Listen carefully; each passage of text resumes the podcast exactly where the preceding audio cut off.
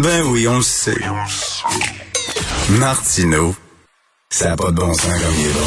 Vous écoutez Martineau. Cube Radio. Alors, nous parlons d'économie avec Yves Daou, directeur de la section. Non, c'est Luc La Liberté, pardon. Bonjour, Luc. je, je, vais te faire l'économie d'une chronique économique.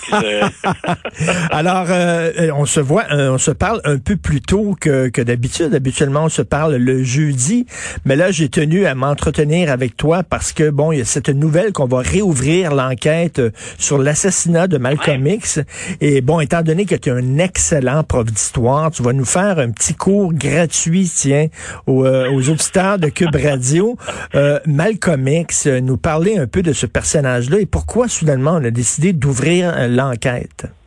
Ben, écoute, je, trouvais que la, nouvelle est intéressante, surtout dans le contexte actuel. On est, on est encore à débattre, malheureusement, de la question raciale aux États-Unis. Ça revient hanter hein, les, Américains continuellement, ce qu'on appelle parfois le péché originel, dans hein, l'esclavage et l'esclavage et ses suites. Euh, Malcolm X est un des personnages fascinants du, du 20e siècle, très, très, très controversé euh, également, puis quelqu'un dont le parcours euh, mérite no, no, notre attention. C'est quelqu'un, Malcolm X, qui, dans, dans, dans, sa jeunesse, sans revenir bien sûr sur l'ensemble de sa vie, euh, va être choqué puis confronté euh, à la discrimination raciale, à la ségrégation raciale.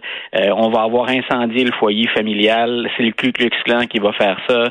Son père est assassiné. Lui-même mmh. doit être placé dans un euh, dans, dans, dans l'équivalent d'un orphelinat, d'une école, parce que on, sa mère est incapable d'assurer finalement la, la subsistance de la famille. Il va verser dans le crime et en prison, c'est là où il va être euh, rencontré puis euh, approché par les membres de ce qu'on appelle euh, les musulmans noirs, en particulier la, la, Nation of Islam, la nation de l'islam. Mmh. Et à partir de là, dans les années 50, il devient un des principaux porte-parole d'un mouvement qui est, je pense qu'on peut appeler ça comme ça, un mouvement nationaliste noir, puis un mouvement qui est très, très, très radical. Malcolm X lui-même va encourager euh, à quelques reprises la, la violence. Et euh, là où on se rapproche de l'assassinat, c'est que dans les années 60, il fait de l'ombre littéralement à, à, sa formation euh, aux, aux, musulmans noirs, mais à la Nation of Islam en, en particulier. Il est en froid avec le meneur, Elijah Mohammed, et quand il est assassiné en 1965, tout mène vers euh, une responsabilité qui serait celle des musulmans noirs ou de la Nation of Islam pour bien comprendre à quel point il est radical, avant d'effectuer un virage puis de devenir plus euh, middle of the road ou mainstream, hein, pour utiliser des expressions en anglais, euh, quand je dis qu'il est en froid, il fait de l'ombre à l'organisation, mais en même temps radical au point où, écoute, en 1963, quand JFK est assassiné, il va y aller d'une déclaration qui est euh, à la fois maladroite puis à la fois vraie. Le problème, c'est quand est-ce que tu le dis? Hein? Quel est le synchronisme? Oui. Est-ce que est-ce qu'on choisit son moment pour être provocateur? Parfois, on jette de l'huile sur le feu et on, on, augmente le risque. Grosso modo, ce qu'il dit, lui, c'est au moment où les Américains sont sous le choc, que plusieurs sont profondément chagrinés, lui dit, écoutez, il, il est tout simplement hanté. Hein? C'est, en anglais, il avait dit, c'est le, les, les chickens coming home to roost. Grosso modo, c'est les Blancs ont été, puis le gouvernement des États-Unis, ils ont été violents. Euh, les Blancs sont violents. C'est un peu normal, grosso modo, que la violence revienne les hanter. Euh, on peut discuter de ça assez longtemps. Euh, le moment où il effectue cette, cette déclaration-là va choquer beaucoup de, de, de gens. Et c'est là où on le met un petit peu sur la ligne de touche. Il va ensuite partir puis effectuer son pèlerinage à la Mecque et il va en revenir transformé. Et il va créer sa propre organisation. Et c'est dans la foulée de, de, de ce mouvement-là qu'il est donc assassiné à New York. Hein, il est en plein discours. Et la raison pour laquelle on ouvre le dossier présentement, c'est qu'il y a un policier qui euh, a vécu les événements, euh, qui détenait, semble-t-il, des, des, des, informations et qui dit euh, Moi, je, je, pense que les, les, services de police de New York puis le FBI étaient de mèche avec ça. Donc, on est, qu'on a, on est intervenu à certains moments, puis on n'est pas intervenu à d'autres, sachant ce qui allait se produire. Euh, Malcolm X avait reçu des menaces de mort à quelques à quelques mmh. occasions. Et donc cette lettre là, fait dire à la famille de Malcolm X aujourd'hui, nous, on veut réouvrir l'enquête parce qu'il y avait quand même un aura de mystère, comme comme c'est souvent le cas autour des, des, personnages des années 60. Là, on a on n'a jamais fini de discuter de l'assassinat de Kennedy, des deux Kennedy en fait, hein, de Malcolm X, de Martin Luther King. Donc, dans le cas de Malcolm X, il y avait quelques informations qui étaient troublantes. Donc, donc dans le fond, ils l'ont peut-être pas les autorités policières, je sais pas, le FBI ou la CIA. C'est pas eux qui ont tué Malcolm, euh, Malcolm X, mais en tout cas, ils auraient pu lui sauver la vie, puis ils l'ont pas fait. Ben voilà, puis ils en auraient même profité pour euh, arrêter ou écarter, par exemple, des services de sécurité. Il avait des, des, des bodyguards, des gardes du corps, Malcolm X.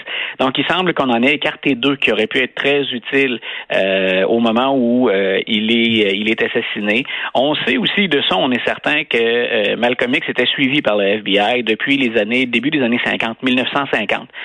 il a osé dire, il avait écrit au président Truman, puis il avait osé dire qu'il était communiste. quand on se replace dans le contexte de la période. Hein. On est dans l'après-deuxième guerre mondiale, c'est la guerre froide, ça va être le macartisme, la chasse aux sorcières aux États-Unis. Euh, de s'identifier lui-même comme communiste, euh, ben, bien sûr, ça, a mis la puce à l'oreille des autorités. Donc, assurément, le FBI le suivait depuis un bon moment déjà, tout comme on a suivi aussi, il hein, faut s'en souvenir, euh, Martin Luther King. Et ce qu'on ce qu'on craint, c'est que dans les deux cas, leur message critique non seulement la discrimination, la ségrégation raciale, le racisme aux États-Unis, mais on en a aussi contre une redistribution de la richesse. Il faut se rappeler que, par exemple, dans le cas de Martin Luther King, on se bat à la fois pour l'égalité des Noirs, mais également contre la pauvreté, qui n'est pas que noire aux États-Unis. C'est un peu le cas euh, de Malcolm X aussi.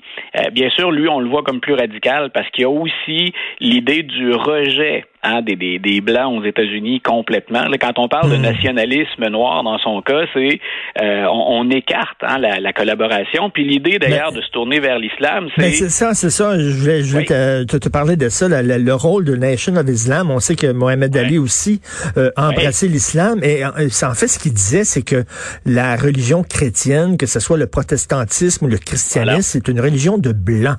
Et la religion des noirs, c'est l'islam. Voilà. Et donc, on serait plus près de nos origines en nous tournant vers l'islam, mais c'est pas un islam non plus. Euh, quand on va sortir des États-Unis, on se demande d'ailleurs de quel islam il s'agit, mm. parce que c'est c'est euh, vraiment à la sauce américaine cette euh, cette religion. Et le, le dirigeant Elijah Mohammed à l'époque de Malcolm X est quelqu'un qui est controversé, à qui on va reconnaître par exemple des aventures extra-conjugales, mais avec des jeunes filles mineures. Et c'est une des choses que Malcolm X voulait révéler, dévoiler c'est une des choses contre lesquelles il en avait finalement que le, meneur des, de la Nation of Islam était pas lui-même à la hauteur du code d'éthique, du code moral. C'est très drôle parce qu'on a, on a fait les mêmes accusations à Martin Luther King qui était, paraît-il, un ah. méchant courageux aussi. Là. Voilà. Donc, euh, c'est non, je disais, le, personnage et le personnage est particulièrement euh, impressionnant pour nos, auditeurs, ceux qui sont à l'écoute. On a encore plusieurs des discours euh, de, de, de, Malcolm X sur YouTube. Et ce qui est intéressant, l'exercice, puis je le fais avec mes étudiants en classe, c'est aller écouter un discours et sortez-le de son contexte et dites-moi que ce que raconte Malcolm X est faux.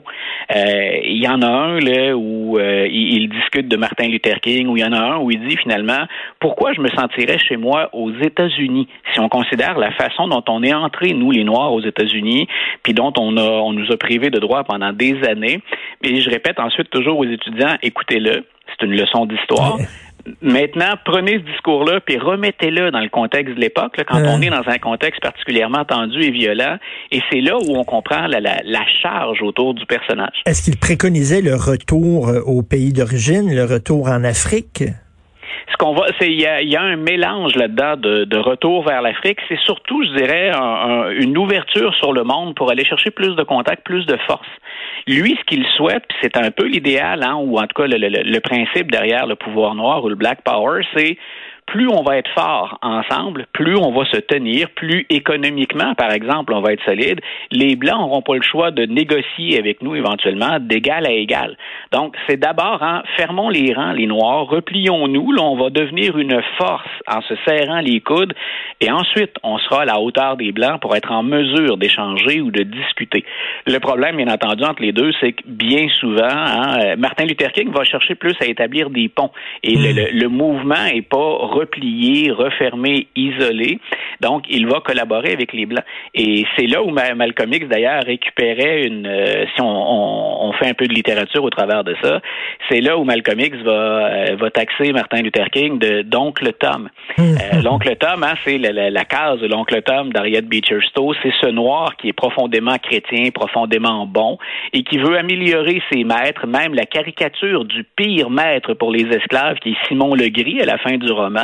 Donc, on, on, sent que l'oncle Tom veut l'améliorer, veut sauver son âme. Et Malcolm X dit, ben écoutez, moi, je suis pas ce genre de noir-là.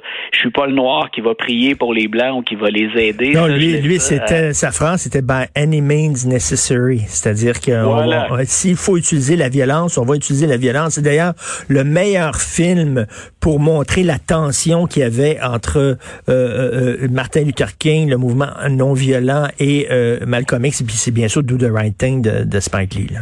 Oui, ça c'est intéressant. Puis Spike Lee a osé hein, s'attaquer à, à, ce monument de l'histoire américaine, mais qui, qui c'est délicat de le faire. Moi, je pense, à moi, il y a toujours une question de préférence, bien sûr.